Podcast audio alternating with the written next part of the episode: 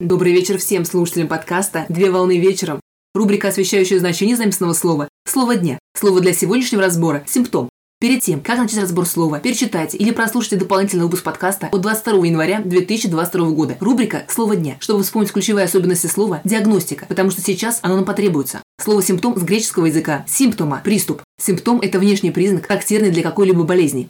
Симптом представляет собой один из отдельных признаков и частное проявление какого-либо заболевания или патологического состояния, а также нарушение какого-либо процесса жизнедеятельности живого организма. Направление в медицине, в котором изучаются знаки и симптомы различных заболеваний, называется семиологией. Симптомы подразделяются на специфические симптомы, которые соответствуют только одному заболеванию, и неспецифические симптомы, которые сопровождают целый ряд болезней. При этом иногда выделяют патогномоничные симптомы, которые однозначно описывают определенную болезнь и являются причиной для постановки диагноза.